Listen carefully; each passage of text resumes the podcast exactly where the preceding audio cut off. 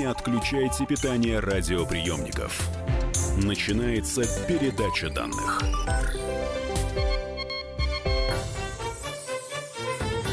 Здравствуйте, друзья! Это передача данных у микрофона Мария Баченина. И сегодня мы будем говорить про силу египетскую. Есть такое устойчивое выражение, ну а мы обозначили так тему нашей программы. Потому что речь пойдет о царицах Древнего Египта. Ведь что в нашей памяти, что в нашей системе координат? Фараоны, мужчины. Но были и женщины. Кто они были? Чем друг от друга отличались? Или чем были похожи? Кто мог управлять Египтом, если речь идет о слабом поле. В студии у нас историк, египтолог, президент Ассоциации по изучению Древнего Египта Виктор Солкин. Здравствуйте, Виктор. Здравствуйте, Мария. Я сначала хотела, а, знаете, такое анкетирование сделать. Давайте. А, вопрос-ответ. Самое могущественное? Хатшепсут. Отлично, я была в ее храме. Мне даже э, сделал приятное а, экскурсовод. Сказал, что мы похожи. Ладно, дальше. Самое красивое? Нефертари. Отлично. Это ту, которую мы знаем под Нефертити. Нет, Другая, Неферти- да? да, это их, разли- их разделяет сто лет. Нефертари это знаменитая жена Рамсеса Великого. Ой. С удивительной гробницей, судьбой. Ну, впрочем, об этом расскажу. Да, самая заслуженная. Ну вот, наверное, Нефертити. Принято. Да, высокий синий парик на ее голове сделал ее очень знаменитой. Вы да. знаете, вот, как говорится, внешность, она играет не последнюю Конечно, роль. конечно. Кто сам пришел, а кто через постель? Ну, наверное, все-таки через постель Клеопатра, да, хотя на самом деле она была очень умна, и она была больше политическим лидером, нежели той женщиной, которую показывает Голливуд. А прийти самой женщине было чрезвычайно сложно, только если это была какая-то безвыходная ситуация в династии. Ну и, наверное, сама пришла, опять же, Хатшепсут. Она была наследной царской дочерью, и это была ее история. Хорошо. Ну, а, а с кого надо начать? С нее, с Хатшемсут или с, той, которая была до нее, возможно? Вам решать. Вы знаете, я, наверное, начал бы с другого. С того, что на, в Древнем Египте а, статус женщины был выше, чем во всех других культурах Древнего Востока. И мы там можем увидеть то, что в других странах никогда бы не случилось. Например, женщину, которая имела права на собственное приданное, а женщина, которая имела право на развод и на новый брак совершенно нормально. Дальше девочка, если она была умна, и если она э, хотела занять какое-то высокое место в обществе, перед ней было открыто достаточно много дорог. Мы знаем имена женщин-врачей, зубных врачей, Да гинекологов, что? гинекологов, потому что в Египте была сильнейшая медицина, и вот такая была специализация. И все это во многом упиралось в то, что еще в четвертом тысячелетии до новой эры, когда Египет только рождается, в египетском мировоззрении огромную роль играл культ богини-матери. И если мы посмотрим на древнейшие изображения египетских богинь, то мы увидим статуэтки, выполненные из глины, расписанные танцующих женщин, которые руки поднимают в форме рогов коровы, потому что корова была священным животным богини-матери, подательницей пропитания, молока, бессмертия. Мы видим богинь, которые изобража- изображались в виде золотых соколиц. Вот. И вот этот культ богинь, который в Египте всегда был, а это сугубо африканская вещь, потому что во всех африканских культах матриархата очень много, он дал женщине совершенно особенный статус. И в итоге уже при первой династии, то есть когда только став в глубокой древности складываться египетский, египетский царский двор, египетское государство, появились женщины, которые играли огромную роль. И это были, конечно, и супруги царя, и матери царя. Знаменитая была царица Мирнейт, в, это 30-й, вдумайтесь, 30 век до новой эры. Нет, И мы- даже не могу да, представить. но тем не менее это так. Благодаря тому, что климат Египта сохраняет огромное количество письменных памятников, памятников материальной культуры, все это можно даже вот для таких отдаленных а, эпох и рассказать, и представить себе. И вот в Саккаре, это огромный некрополь к югу от Каира, была найдена огромная гробница этой Мернейд, которая была супругой матерью царя. То есть она, в принципе, ее погребение было сопоставимо по объему с царским. А как вы поняли, что вот вы, ученый, я имею в виду, вы поняли, что она была влиятельной женщиной? Ну, была супругой или матерью? Упоминание в текстах, упоминание в текстах, гигантская гробница, потому что это тоже в то время статус, да, А, огромное количество, например, бирок от сосудов для вина, вот каких-то таких экономических таких показателей, где стоит вот титул, значит, великой госпожи Мернейд. А дальше в Египте несколько раз складывалась в разные эпохи ситуация, когда при кризисе династии, то есть когда не было сына-наследника у царя, женщина занимала престол. Но здесь есть одна очень сложная вещь. Дело в том, что древнеегипетский религиозный канон не позволяет единовластное правление женщины, потому что а, по египетским представлениям вот у мужчины одна жизненная сила, а у женщины другая жизненная сила. Они равноценны, с одной стороны. Я не вдаю сложные категории египетской религии, да, но с другой стороны, вот именно мужская сила, она позволяет царю связываться с миром богов и передавать чай эн анх, дыхание вечной угу. жизни всем его подданным. У него прямой телефон. Прямой телефон, да. да. А у женщины опосредованный секретаря. Через секретаря, да, да, да. Вот. И поэтому э, во всех тех случаях, за редким исключением, когда женщина вставала на престол, а, она изображала себя фараоном мужчиной. А простые египтяне знали, что это женщина? Конечно. То есть просто они воспринимали, что это как должно. Она одета в мужские Тут одежды. все сложнее. Все-таки это древневосточное религиозное общество. И царь становится царем после коронации. Они прекрасно знали, что это женщина. Да? Она была до этого, например, царской дочерью или угу. какой-то известной персоной при дворе. А дальше в момент коронации, интронизации, по преданию в нее входит дух бога Хора, бога царственности, великого золотого небесного сокола она становится как бы частично божественной сущностью, а частично человеческой. Да? И вот после этого э, создавались целые мифы и легенды, по какой причине именно в эту женщину все-таки снизошел дух а, царственности. Почему выбрали ее? Конечно, Понятно. конечно, да. И вот если мы вспомним ту самую знаменитую Хатшепсут, это 15 век до новой эры, это самая успешная женщина фараона Египта, 22 года единоличного управления. Правление мирное, очень красивое, очень изысканное. 22 э, Я... года это много? Это очень много это очень много, учитывая, что жили они меньше, и срок жизни одного поколения все-таки 30 лет. Mm-hmm. Да? А она, знаете, такая вот, если сравнить с русской историей, она такая Екатерина II, это такая просвещенная монархия во всех смыслах этого слова. Она дочь великого царя Тутмоса I, ее супруг Тутмос II, молодой мужчина, рано скончался, у нее на руках осталась маленькая дочка, принцесса Нефрура, и дальше э, выяснилось, что, понятно, у каждого фараона был большой женский дом, э, и одна из младших жен дома родила Э, наследника, будущего фараона Тутмоса III. И вот роскошный Хатшепсут, имя которой переводится «первой среди почтенных дам», она сначала стала регентом при чужом ребенке, а потом захватила власть. Вот она не выдержала всего этого и сделала беспрецедентной вот такую Как историю. говорится, мы можем себе это позволить. Она могла себе это позволить. А как власть захватывалась? Она подговорила, э, я не знаю, лиц каких-то первых государств. Это, это военный переворот? Это не военный переворот. Она вообще вот, она очень, она очень женственная. Угу. Она войны боялась, как не знаю чего. И правильно Она делала. договорилась с храмом, с храмом Бога Амона, великий карнакский храм, кто был в Египте, тот знает. Это да. главный национальный храм того времени. Она договорилась с жречеством. Ее поддержали придворные. То есть это был не переворот, это было такое мягкое отстранение наследника престола престола по причине его юности. Да? Угу. То есть сначала она регент, дальше вдруг за этим Тутмосом третьим появляется второй фараон, а дальше появляется единственный фараон, и Тутмос третий как бы вот этот наследник престола. Но его не убивают, он его просто не убивают, нет, не... он, он потом вернется к престолу уже после ее смерти. И дальше удивительная история, потому что вот вы были в ее знаменитом храме да. в Дейр-эль-Бахре, и на стенах этого святилища изображена в том числе легенда о божественном рождении Хатшепсут. Да. Что однажды бог Амон, он решил выбрать себе лучшую земных женщин. Послал богиню любви Хатхор, богиня Хатхор обошла всю землю, и его чудо случилось, что лучше это, конечно же, египетская царица по имени Яхмес. А в итоге бог Амон входит в тело ее супруга. Тутмоса I. И только по невероятному аромату ладаной мирры, который исходил от мужа, когда он вошел в опочивальню, царица поняла, что перед ней божество, принявшее другой облик. И от этого божества она родила ребенка, ту самую прекрасную Хатшепсут, и тут же прям боги сразу же ее упрочили под ее стопами престол, как гласит текст, и сказали, вот-вот она та самая, которую мы так ждали. То есть была сделана целая парадигма, которая показывала, на каком основании царица может стать фараоном-мужчиной. Она, конечно, изображала себя с ритуальной накладной одной бородой, в царских головных уборах. Но знаете, что интересно? Ведь себе самой не наврешь. Правда-то, она же понимает прекрасно, кто она. В итоге в музее Метрополитен в Нью-Йорке хранятся удивительные статуи царицы Хатшепсут, которые стояли в самых тайных, закрытых святилищах ее храма.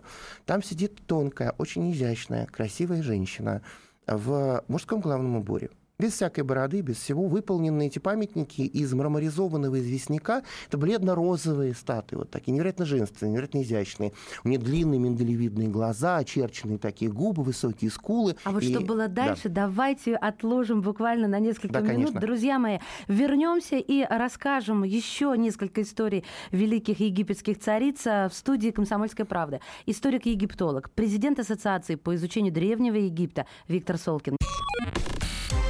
Не отключайте питание радиоприемников. Идет передача данных. Будьте всегда в курсе событий. Установите на свой смартфон приложение «Радио Комсомольская правда». Слушайте в любой точке мира. Актуальные новости, эксклюзивные интервью, профессиональные комментарии. Доступны версии для iOS и Android. «Радио Комсомольская правда» в вашем мобильном. Не отключайте питание радиоприемников. Начинается передача данных. Это передача данных. Мы снова в эфире. Мария Баченина и египтолог, президент Ассоциации по изучению Древнего Египта Виктор Солкин. Удивительная история рассказывает про цариц Древнего Египта. Прервались мы на моменте царицы Хатшепсут. Хатшепсут, да. ее правление, и я просто одну только историю расскажу, она роскошная.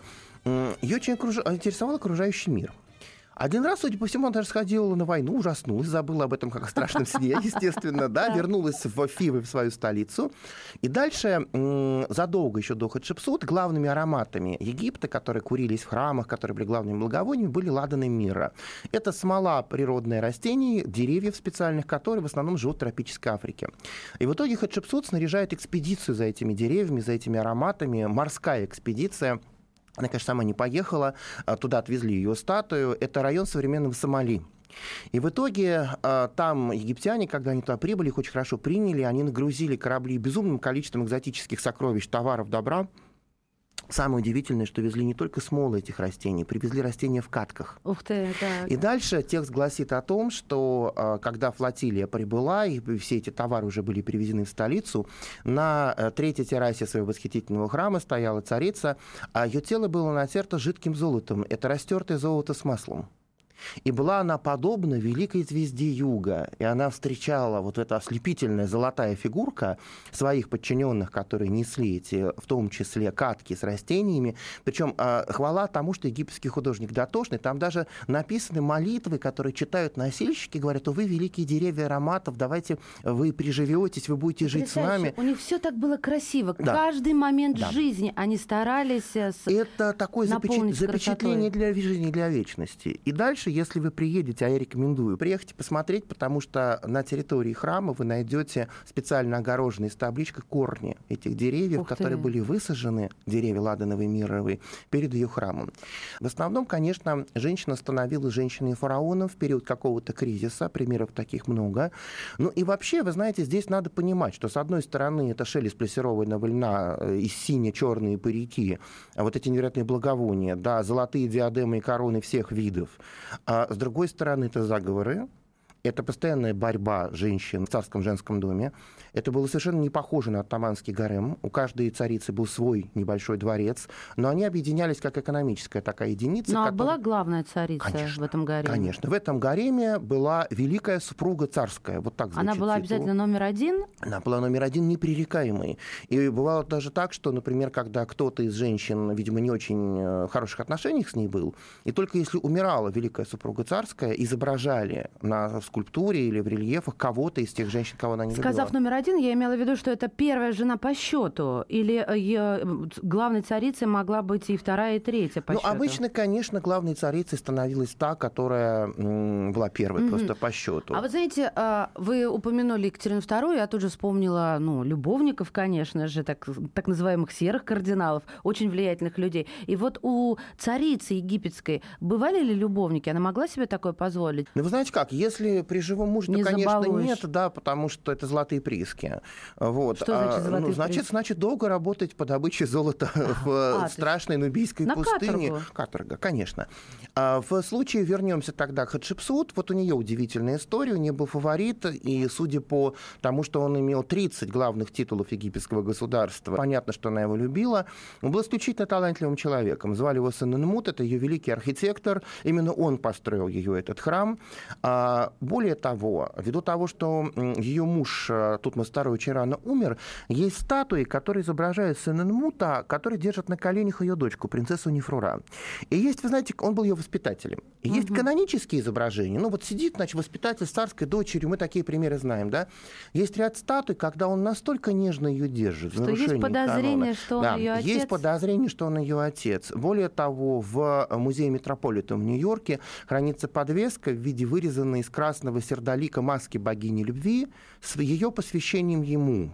Ну вот, по-моему, вот это самое большое признание, которое может быть. да, да. история. Вот, поэтому здесь такая история может быть. А вот вы упомянули тоже синие парики. Я почему-то думала, что только Нефертити носила синие парики, и она ввела моду, а до нее и после никто. А священный цвет волос и синий-черный, вот такой лазуритовый, это цвет волос богов. Конечно, мир царских женщин, он а, окружен совершенно невероятной роскошью. Египетский двор был роскошный. А Нефертити, ее свекровь царица Тея и ее младшая сестра царица Мутнаджимет, это три царицы, которые носили вот этот высокий синий парик, который мы То есть знаем. то, что мы видим на изображениях Нефертити, вот некий цилиндр Это куда-то парик. под углом, это, Это так э, сбитые жестко волосы. Это волосы, натянутые на золотую основу. Если вы внимательно посмотрите на знаменитый бюст Нефертити из Берлинского музея, который знают все, у нее на лбу есть как бы такая основа, да, у меня дома в висит, желтый а, не- цвет. не бюст висит, а изображение. Желтый цвет, Да. а, это имитация золотой основы, на ней натянуты эти синие волосы, Ага. они обвиты ювелирной лентой, на лбу была священная И змея спали Урей. так прям. Нет, конечно. Я просто иногда думаю, знаете, у нас есть депутаты, которые, на которых глядя, задумаешься, как они вообще существуют. Я тоже видел таких, Да, да. понимаете? А как они спят? А как это каждый день вот эту халу устроить на Смотрите, голове? на самом деле это было очень удобно, потому что это парик, он надевается. Парики можно менять на церемонии, Мгм. да. В основном, конечно, либо брили голову, либо был короткий, корот- короткая прическа. На бритую голову надевали роскошно расшитые бисером специальные чепцы. Это парик, который ассоциировал царицу, он имеет символическое значение, с гневной формой богини-матери. Она как гневная богиня попирает хаос и устанавливает великий Строгая миропорядок. такая, Строгая. да. Но потом, вы знаете, Нефертити это эпоха религиозной реформы. Ее муж Эхнатон пытался отказаться от культов традиционных богов, провозгласился единственным посредником между миром земным и миром небесным. Она такой сподвижник. И вот вы знаете, когда на нее смотришь, она, конечно, удивительно красива. Изображений ее много. Более того, это та эпоха, когда из-за религиозной реформы многие вещи, ну, портреты скульптурные, делались как бы вне канона, а, на основе масок, которые были сняты с лица. Такие маски хранятся тоже в Берлинском музее. Живой Нефертити. Живой, конечно. А, Есть точный слепок Ну лица. да, я, я вот тоже видела, когда такие семейные портреты, они и целуются, это известная, да, в Великолепный Берлине. рельеф в Берлине. Да, они и, и какая-то семейственность, такого не было ни до, ни после. Все-таки египетский двор это такое, тем более царственная персона, это нечто закрытое храмовым покрывалом, а здесь вот в эпоху реформы это вылезло все на поверхность. Слушайте, есть потрясающая стела Лувре, когда сидит Эхнатон, Нефертити сидит у него на коленях, болтает ногами, у нее на руках дети. Вот и это она совершенно... вообще полупрозрачную. Да, ну они вообще это любили. так реально Да, ходили? они так реально ходили. А, и вот не было такого, что, ой, у тебя просвечивается? Нет, более того, у них совершенно другое понимание сексуальности, у них обнажен, обнаженная натура, как и в Греции, считается красивой, считается, что это, наоборот, э, возрождает жизненные силы. А вообще как относились э, к сексу? А, Вот почему... Был культ? А, Культ был, естественно, начиная от бога Мина, великого бога плодородия, который изображается в этифалической форме, то Мгм. есть с поднятым фалосом. А, Все культы богини-матери, конечно, тоже. А, В Египетском музее в Турине хранятся эротические папирусы с массой эротических сцен и комментариев про то, как один господин посетил дом для увеселений, что там с ним произошло. Были Все- публичные дома. Конечно. Ну, конечно, они живые люди. Нет, я не говорю, Вы знаете, как, да, есть вот какой стереотип о египтянине, как о таком вот человеке с рельефа, сошедшем сумасшедших. Да, они живые люди, любовная лирика, эротические папирусы, да все что угодно. Вот. А, и, а, например, младшие царские жены, так называемые нефрут, красотки, они были жрицами богини любви. И представьте себе, что, например, э, вот одна сказка есть такая знаменитая, как э, Фраунс Нофру, это отец знаменитого Хеопса, отец Хуфу, а, он э, заскучал, и дворцовые мудрецы предложили ему развлечение. По дворцовому пруду поплыла золотая барка, на эти барки были женщины, которые были девственны, молоды, хороши mm-hmm. собой, на их обнаженные тела были надеты звенящие сетки из ювелирных украшений, и они гребли веслами из черного дерева и пели песни, и танцевали на ладье, и сердце его величества увеселилось. Вот, вот представляете, как заморачивались люди? Это такое уважение у меня вызывает, чтобы было красиво все, каждая да. поза, каждый момент жизни. Это действительно наполняет особенным смыслом. У нас время заканчивается. Я хочу спросить, почему? Ну никак я не могу с этим смириться. А, мумия Нефертити до сих пор не обнаружена. Как вы считаете, вот ваше личное мнение? Мое личное мнение, что после э, завершения ее эпохи, когда религиозная реформа их рухнула, просто тело перепрятали, это процесс еще поисков. Но вы знаете, если уж о мумиях, в Каирском музее лежит мумия ее свекрови, царицы да, Тея, видела, любимой да. жены Аминхотепа III, которого все знают по питерским сфинксам. Точеная фигурка, роскошная, Копна, вот, собственные волос, волосы. Да а вызолоченное когда-то было тело, и ногти покрыты а, смесью смолы кедрового дерева красного и красной, цвета, красного цвета, да. и, красным терракотовым лаком. И вот ты ее смотришь на ее осанку и понимаешь, перед тобой лежит, да, хоть и мумия, 14 века до нового века, лежит великая супруга царская. И красота, и величие, и гордыня конечно, в этом всем есть, несмотря на то, что это тело. Потрясающе, конечно. Очень хочется Ой, а вообще это, как вы считаете, вот если бы обнаружили сюрпризы какие-то, были бы? Или ну, просто вы полюбовались? Я думаю, что сюрпризов много, потому что это и удивительное произведение искусства, и потом просто какая-то возможность вот через какие-то тексты, какие-то небольшие свидетельства, как та вот подвеска Хатшепсут, немножечко заглянуть в середину, например, второго тысячелетия до новой эры, еще раз понять, что они были такие же, как мы. Но мы благодаря вам сегодня заглянули. Спасибо огромное. Историк, египтолог, президент Ассоциации по изучению Древнего Египта Виктор Солкин – Передача данных завершена. Передача данных успешно завершена. Не отключайте питание радиоприемника. Скоро начнется другая передача. Проблемы, которые вас волнуют. Авторы, которым вы доверяете. По сути дела, на радио «Комсомольская правда». Дмитрий Потапенко. По пятницам с 7 вечера по московскому времени.